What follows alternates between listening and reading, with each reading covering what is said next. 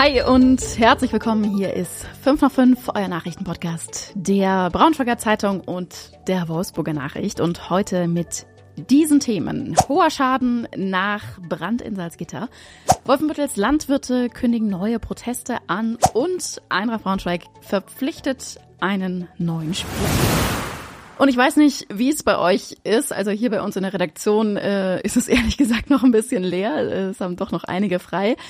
Heute bin ich aber im Gegensatz zu gestern nicht ganz allein. Ich habe mir Verstärkung aus der Sportredaktion geholt. Mir gegenüber sitzt Lars Rücker. Äh, eigentlich, um später nochmal über Eintracht Braunschweig zu sprechen. Ähm, aber ich würde sagen, ich binde dich beim Rest jetzt auch einfach mit ein. Ob du willst oder nicht. Also, er sagt gar nichts. Schockiert. Ja, ich bin bereit. Das ist sehr gut. Dann starten wir direkt durch. In Salzgitter-Friedenberg, da hat's in der Neujahrnacht äh, einen Brand in einem Supermarkt gegeben und die Polizei hat jetzt auch weitere Details dazu bekannt gegeben heute. Ähm, ein Gutachter hat nämlich die Brandursache festgestellt. Wenig überraschend war wahrscheinlich eine Silvesterrakete der Auslöser. In dem Bereich ist viel geknallt worden, sagt die Polizei, und eine Rakete hat sich dann offenbar in den Einkaufswagen vor der Tür verfangen. Ähm, und man kann im Prinzip sagen, dass es eine ziemlich ungünstige Verkettung war, weil diese Rakete, die da gelandet ist, die hat wahrscheinlich das Plastik an den Griffen dieser Einkaufswagen zum Schmelzen gebracht. Und die standen so direkt vor so einer Fensterfront und dann ist die Glasscheibe kaputt gegangen durch die Hitze und dann konnte das Feuer auch in den Laden, in das Innere des Ladens beziehungsweise vorne so in diesen Kassenbereich. Das ist ziemlich ärgerlich, weil der Markt ja gerade erst recht neu eröffnet worden war. Die Polizei sagt, der Schaden liegt im sechsstelligen Bereich und sie bittet auch um Hinweise.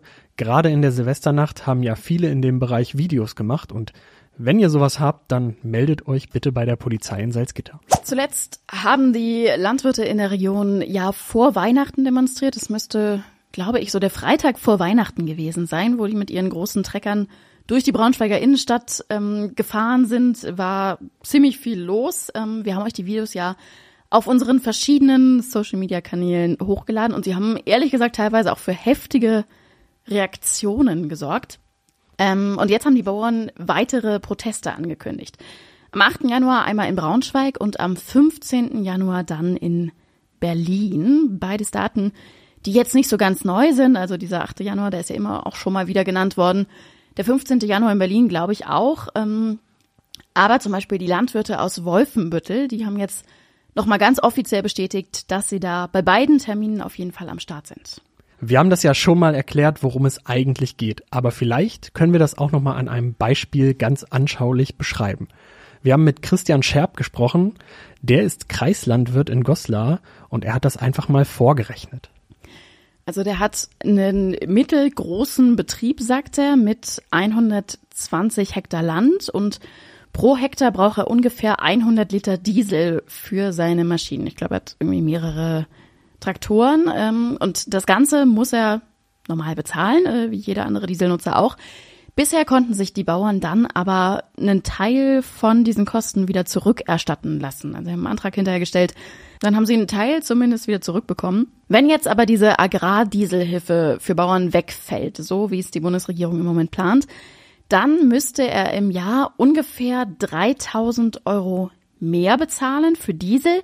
Zusätzlich sollen die Bauern ja aber auf ihre Maschinen auch noch eine Kfz-Steuer zahlen, was sie bisher nicht tun, weil landwirtschaftliche Maschinen ja eigentlich eh mehr auf dem Feld genutzt werden als auf der Straße.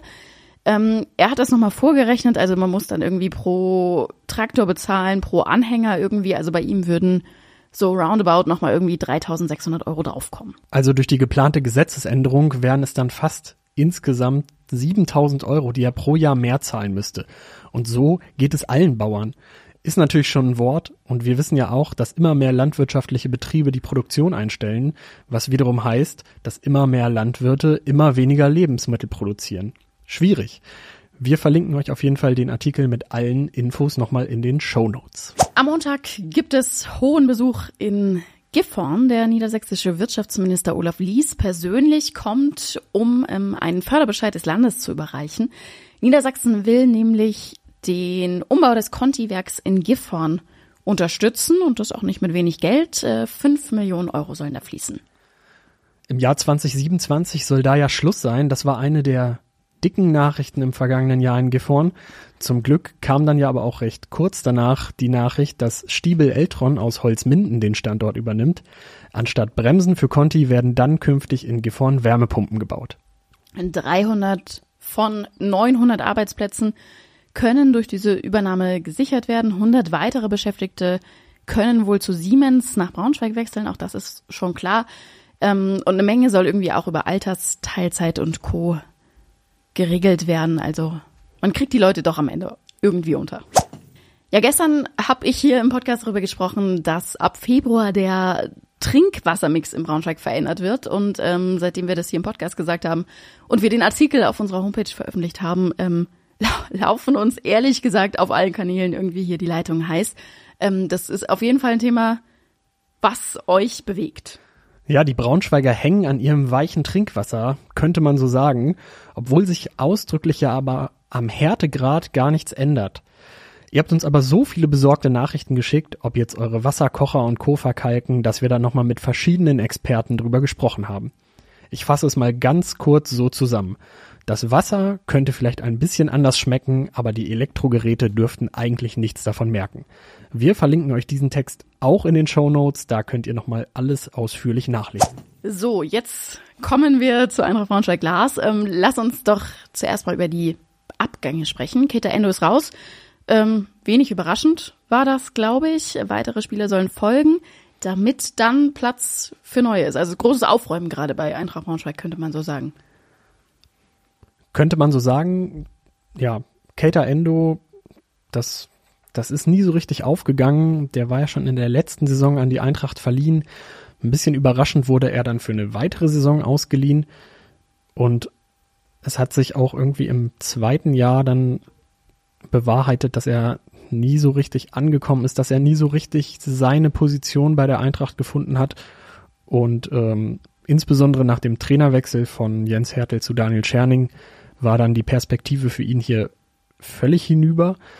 Ähm, jetzt kehrt er erstmal zu seinem Stammverein Union Berlin zurück, aber auch dort ähm, dürfte er keine Perspektive haben. Angeblich sind Clubs aus seinem Heimatland Japan an ihm interessiert und ähm, ja, auf Endo sollen eigentlich noch ein paar weitere Spieler folgen, einfach um diese, diesen gigantischen Zweitligakader ein bisschen zu reduzieren und vielleicht auch an der einen oder anderen Stelle nochmal einen Spieler zu finden und dazu zu holen, der einfach besser in diese Situation, in dieses neue System des neuen Trainers passt und der dann auch eben im Abstiegskampf weiterhilft. Und da gab es ja heute auch schon die ersten News, wenn ich richtig informiert bin, oder? Ja, Niklas Tauer ist gekommen. Auch er ist per Laie nach Braunschweig gewechselt, ähm, war im ersten halben Jahr an Schalke 04 ausgeliehen. Da lief es nicht ganz so gut für ihn. Eigentlich gehört er Mainz 05 bis zum Saisonende bleibt er in Braunschweig äh, mit der Möglichkeit, dass das noch um ein Jahr verlängert wird. Und ähm, ja, ist ein zentraler Mittelfeldspieler, 22 Jahre alt, junger Kerl, ähm, ganz gut ausgebildet, ehemaliger U20-Nationalspieler. Ähm, aber was wir uns von ihm erwarten können, das wird man wohl erst nach ein paar Tagen und Wochen sehen. Am Sonntag ist das Testspiel gegen Bremen angesetzt und da wird er bestimmt die ein oder andere Minute kriegen. Das werden wir natürlich verfolgen. Ähm, wir sind am Ende. Ich danke dir für deine Unterstützung heute. Äh, top gemacht. Und wir hören uns morgen an altbekannter Stelle wieder. Morgen dann nicht mit mir oder nicht mit uns, sondern mit Celine. Bis morgen. Tschüssi, schönen Feierabend. Tschüss.